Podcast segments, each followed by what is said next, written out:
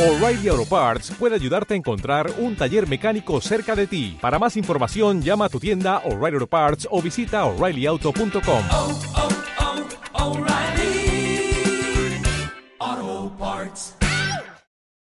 Capítulo 2 Pocos días después de mi visita a Ansit se celebró el rito del nacimiento del año. Es en el curso de este rito cuando el sacerdote se encierra en la mansión de Ungit a la puesta del sol y lucha al mediodía por hallar la salida y se dice que nace. Pero naturalmente, como todas estas materias sagradas, es y no es.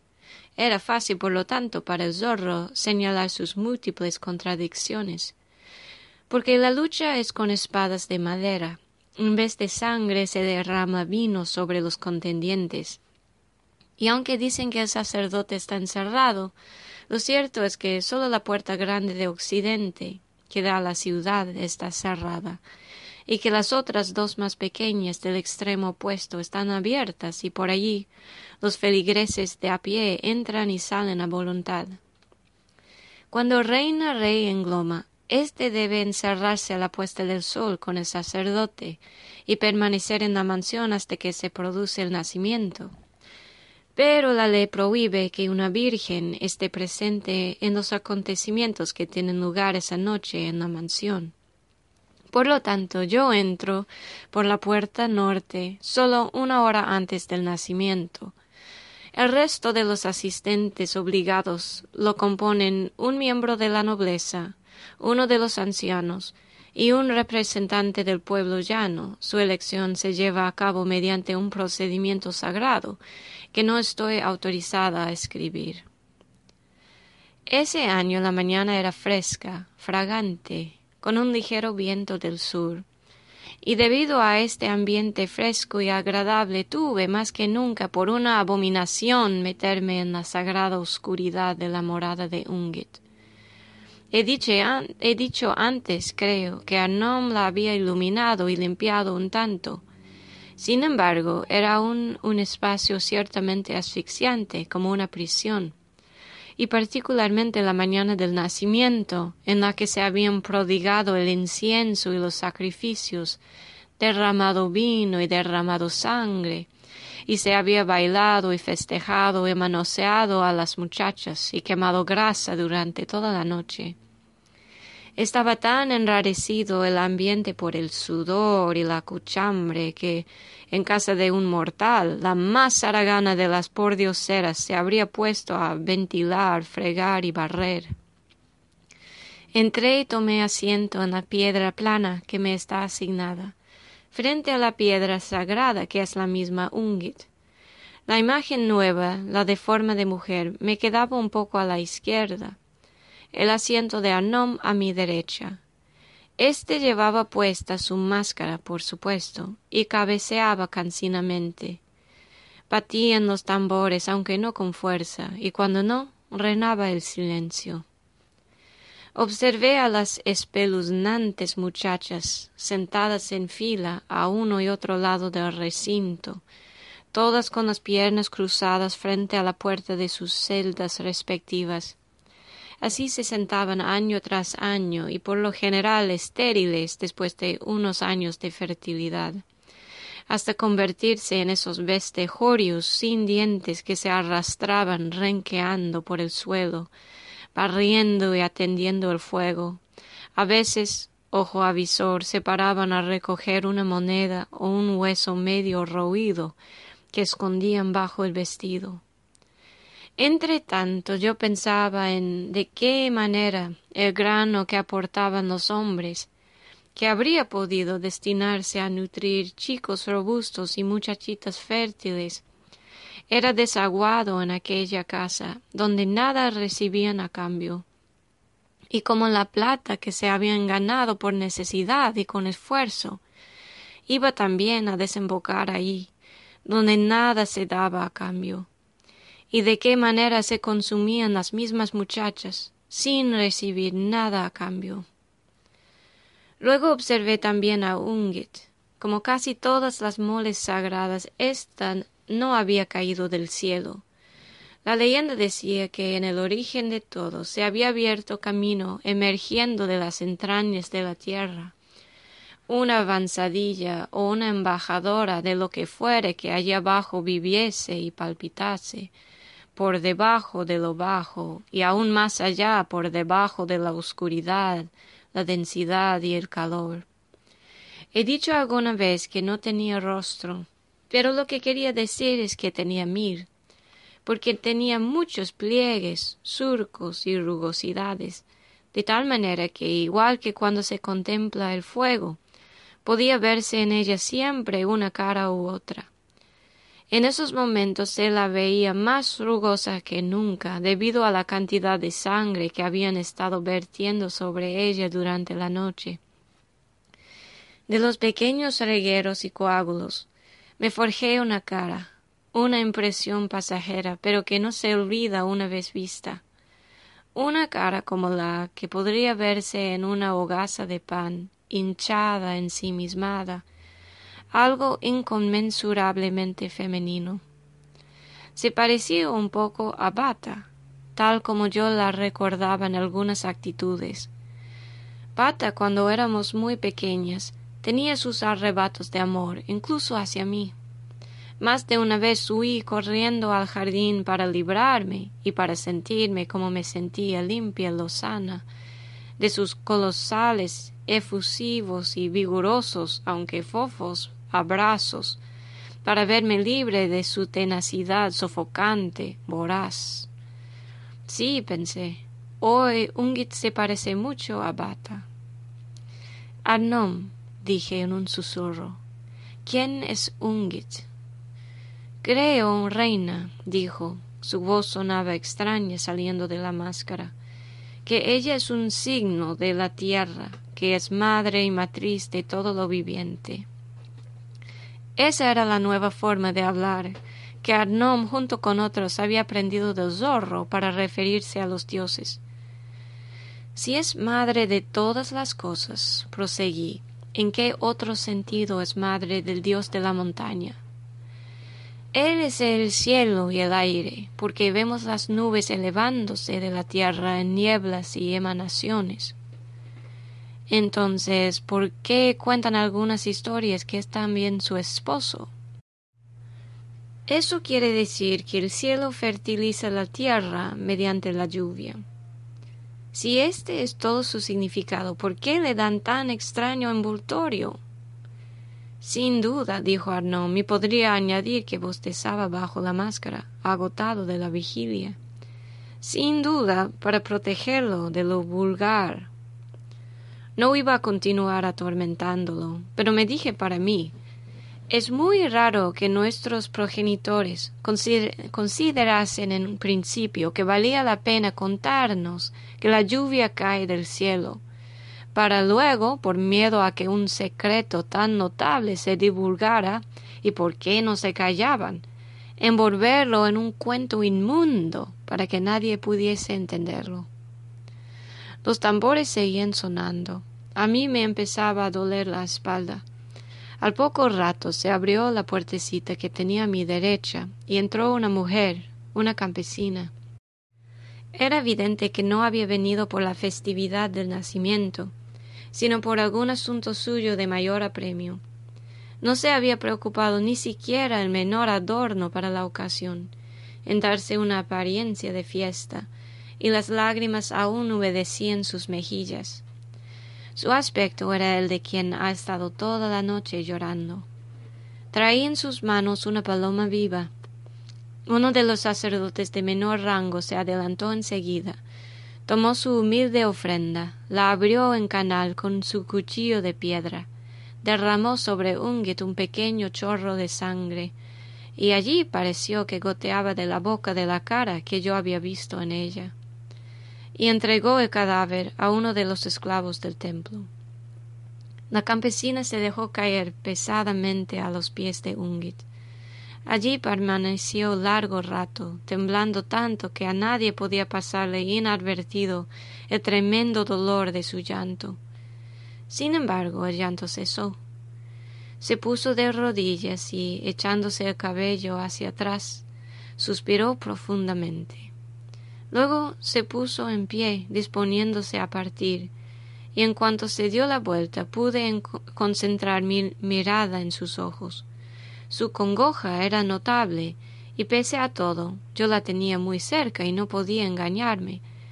Era como si alguien le hubiera pasado una esponja por encima. Su agitación había hallado la calma. Estaba tranquila, resignada, con facultades para hacer lo que tuviera que hacer. ¿Te ha dado consuelo Ungit? le pregunté. Oh, sí, reina, dijo la mujer, con expresión casi radiante. Oh, sí, Ungit me ha dado un gran consuelo. No hay diosa como ella. ¿Siempre rezas a esta Ungit? pregunté, señalando la piedra informe, y no a aquella otra. Esta vez señalé nuestra nueva imagen, alta y erigida, debidamente vestida para la ceremonia, y dijera lo que dijera el zorro, preciosa como nada que se haya visto en nuestro país. Oh, siempre a esta, reina, contestó. La otra, la ungue griega, no entendería lo que le dijese. Es sólo para nobles y hombres leídos. No hay consuelo en ella. Poco después de esto, fue ya mediodía, la hora de representar el simulacro de combate en la puerta de Occidente, y salimos todos a la luz del día detrás de Arnón. Ya sabía lo que ahí nos esperaba el pueblo en masa gritando Ha nacido, ha nacido haciendo girar las carracas y lanzando al aire semillas de trigo, todos sudorosos, peleándose por subir unos a hombros de otros y poder vernos a Arnom y los demás. Pero aquel día me causó una impresión desconocida. Era el júbilo de la gente lo que me sorprendía. Ahí estaban después de horas esperando, tan apretujados que casi no podían respirar, cada uno sin duda, con una docena de penas y cuidados a la espalda. ¿Quién no los lleva? Y aun así todos, hombres y mujeres y hasta niños, daban la impresión de que todo en el mundo marchaba de maravilla por la simple razón de que un hombre vestido de pájaro había aparecido por una puerta después de asestar un par de golpes con una espada de madera. Incluso los que, en su urgencia por vernos, habían sido arrollados, se comportaba como si nada, y de hecho sus risas eran más sonoras que las de los demás. Vi a dos granjeros a quienes tenía, a ciencia cierta, por enemigos encarnizados. Cuando yo presidía juicios, sus pleitos habían consumido más horas que todos los de la mitad de la población juntos. Aplaudir y gritar, por un momento hermanados. ¡Ha nacido! Volví a casa a descansar en mis aposentos, pues ahora que soy vieja, estar sentada en esa piedra plana me cansa inmisericordiamente. Me sumí en profundas meditaciones. Levántate, muchacha, dijo una voz.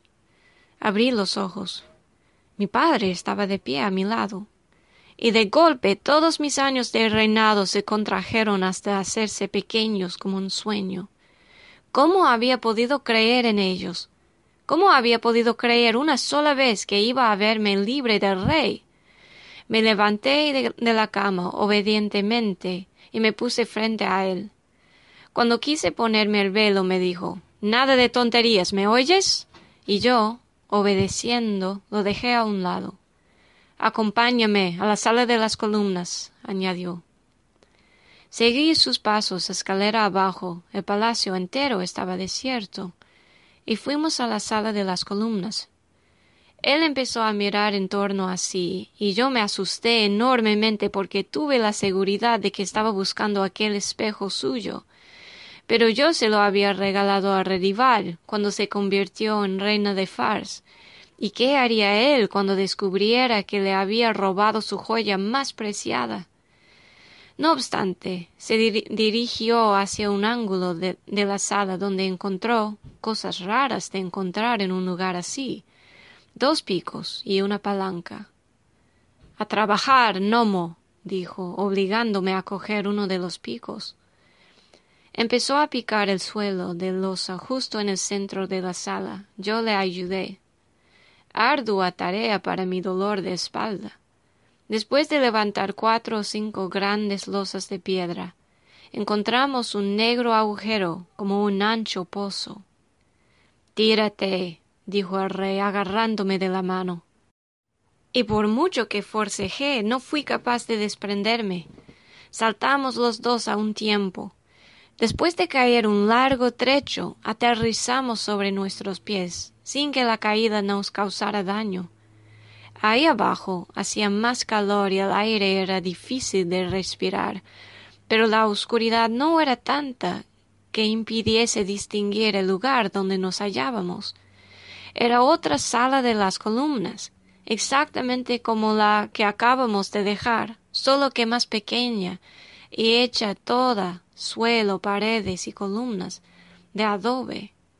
Y aquí también miró mi padre a su alrededor y una vez más tuve miedo de que me, pidiera cuentas de lo que había hecho con su espejo. Pero, en cambio, se dirigió a un ángulo de la sala donde encontró dos palas y me puso una en la mano diciendo Y ahora a trabajar, o piensas pasarte en la cama toda la vida. Tuvimos, pues, que cavar un agujero en el centro de la sala, y esta vez la, tarea fue más difícil que antes porque el suelo era de arcilla dura y adherente, tanto que más valía cuartearlo de, a golpes de pala antes que intentar cavar en ella. Y hacía un calor sofocante. Pero tanto hicimos al fin que otro agujero negro se abrió a nuestros pies. Sabía esta vez cuáles eran sus intenciones, por lo que traté de poner mi mano fuera de su alcance, pero él lo advirtió y me dijo ¿Ya empiezas a maquinar trucos contra mí? Tírate. Oh, no, no, no. Más abajo no. Ten piedad, dije. Ahora no tienes zorro que valga, dijo él. Estamos muy por debajo de cualquier madriguera que un zorro pueda cavar. Entre la más profunda y tú hay cientos de toneladas de tierra. Acto seguido saltamos dentro del agujero y caímos más hondo que la vez anterior. Pero de nuevo aterrizamos ilesos. El lugar estaba mucho más oscuro, aunque no dejé de ver que volvíamos a encontrarnos en otra sala de las columnas, pero esta era de piedra viva, y por sus paredes caían pequeños regueros de agua. Aunque en profundidad era como las dos salas, esta era con mucho la más pequeña, y al observarla bien pude notar que incluso se estaba volviendo más pequeña, el techo se acercaba a nuestras cabezas. Quise gritar al rey Si no te das prisa, moriremos sepultados. Pero me estaba asfixiando y no me salía la voz. Entonces pensé le da igual. Le da igual que lo sepulten, porque ya está muerto. ¿Quién es Ungit? preguntó, sujetándome todavía la mano. Seguidamente me guió a través del piso y vi mucho antes de que llegáramos, el espejo en la pared, justo donde siempre había estado. Al verlo aumentó mi terror y luché con todo, toda el alma para no seguir adelante, pero la mano de mi padre se había vuelto más grande y era blanda y pegajosa como los brazos de bata o como la ingrata arcilla que habíamos estado cavando o como la masa de un pan enorme. No es que me llevase a rastras, sino que era como una ventosa absorbiéndome. Pero finalmente llegamos frente al espejo y allí nos detuvimos. Y en él le vi, con la misma mirada de aquel otro día en que, hacía mucho tiempo, me había puesto en el mismo trance. Pero mi cara era la cara de Ungit tal como yo la había visto ese día en su morada. ¿Quién es Ungit? preguntó el rey. Ungit soy yo. La voz salió de mí en un triste quejido, y me di cuenta de que me encontraba en mi propia alcoba, y que hacía fresco y era de día. Había sido, por tanto, lo que llamamos un sueño. Pero debo advertir que desde entonces me he visto acosada por visiones, que he sido incapaz de discernir con claridad, que no he sabido si eran sueño o vigilia, y no he podido decir si era más cierto lo uno o lo otro. Esta visión, en cualquier caso, no podía ser rebatida. Sin lugar a dudas, era cierta. Yo era Ungit. Aquella cara ruinosa era la mía. Era aquella cosa que se parecía a bata.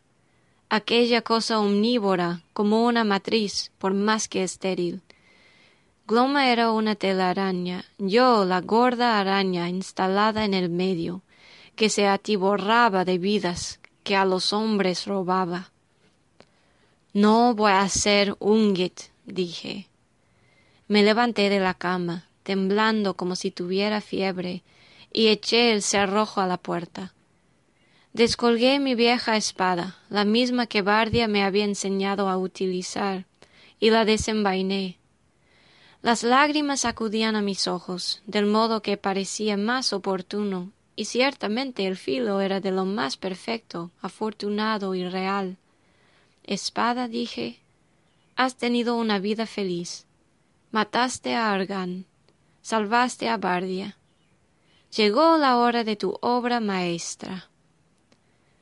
Pero todo esto era un absurdo, en fin de cuentas.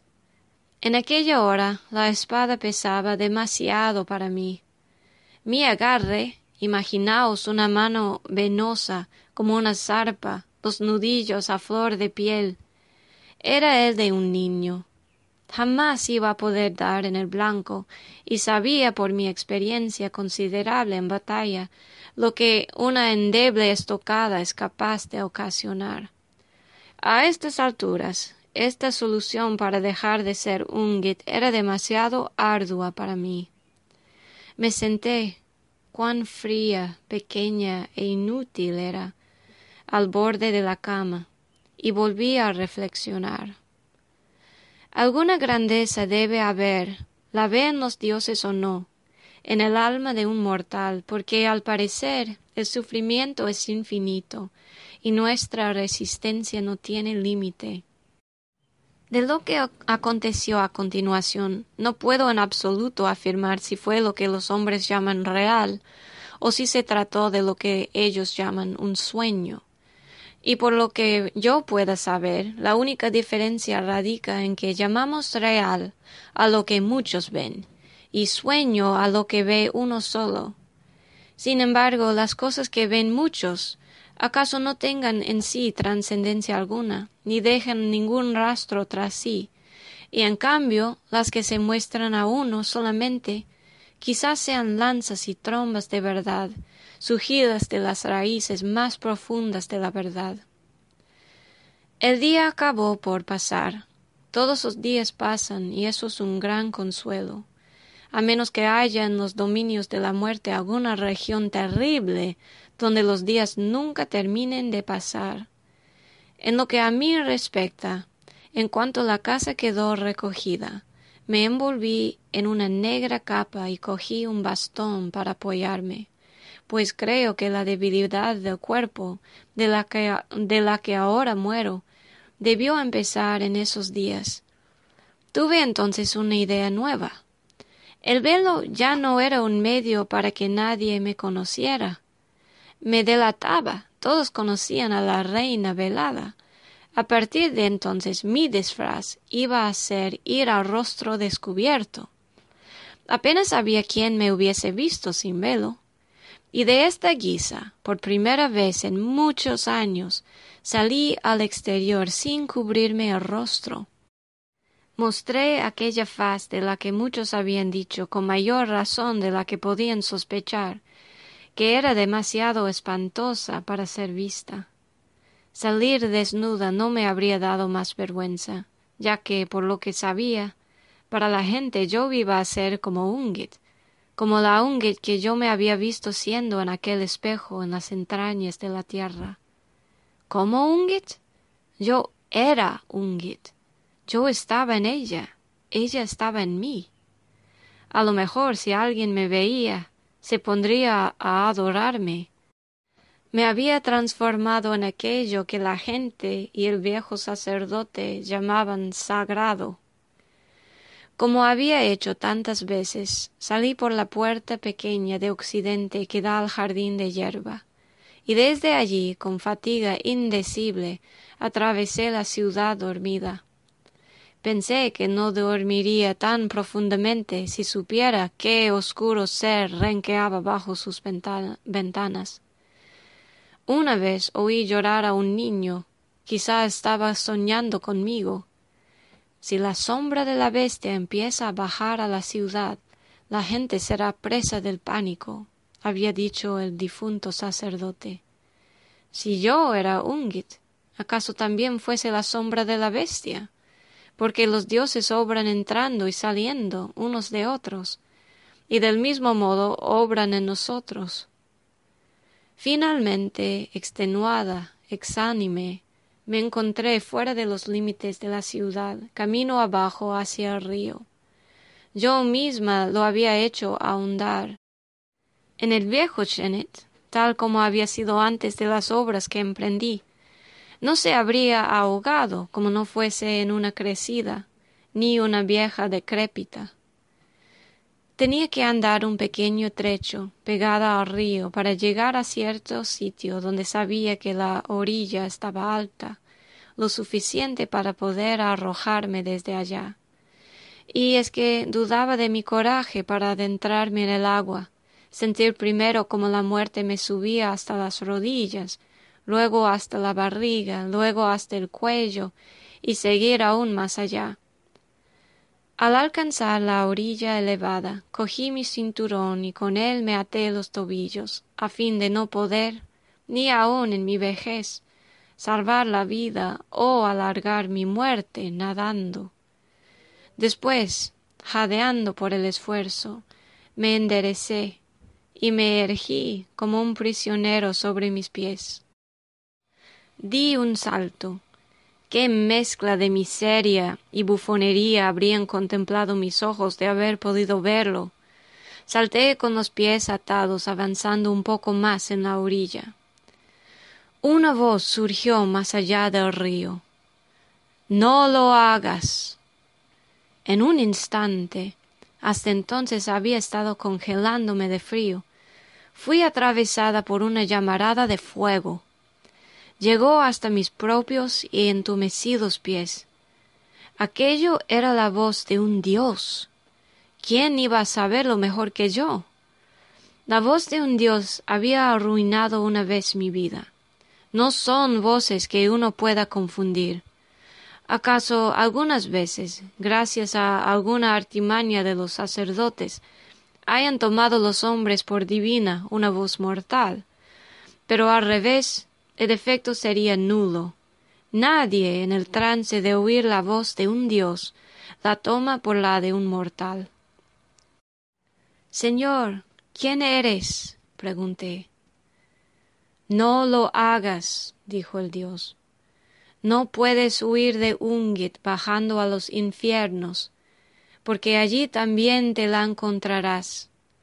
Muere antes de morir, después no hay oportunidad. Señor, Ungit soy yo.